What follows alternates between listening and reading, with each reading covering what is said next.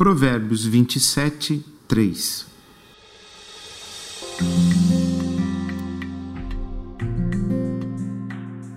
A pedra é pesada e a areia também, mas pesa ainda mais o ressentimento causado pelo insensato.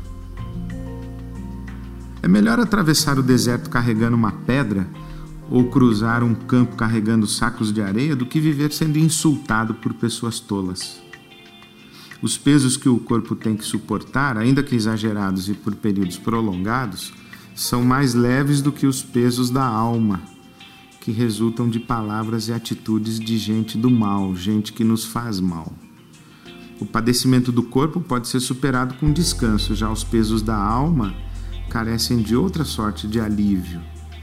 Pedras e sacos podem ser soltos no chão ou simplesmente o corpo pode desabar quando o esforço se torna insuportável, mas os pesos da alma, eles não podem ser descartados ou deixados de lado. Os pesos da alma causam dores e sofrimentos 24 horas, 7 dias por semana. A alma ferida jamais descansa. Para os pesos da alma não há tréguas nem alívios momentâneos. Eles carecem de cura devem ser eliminados e desaparecer, não apenas deixados no chão.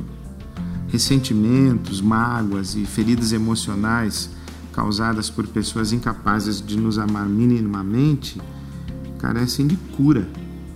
E eu não conheço outro caminho de cura diferente do perdão. Ignorar as agressões dos insensatos é impossível.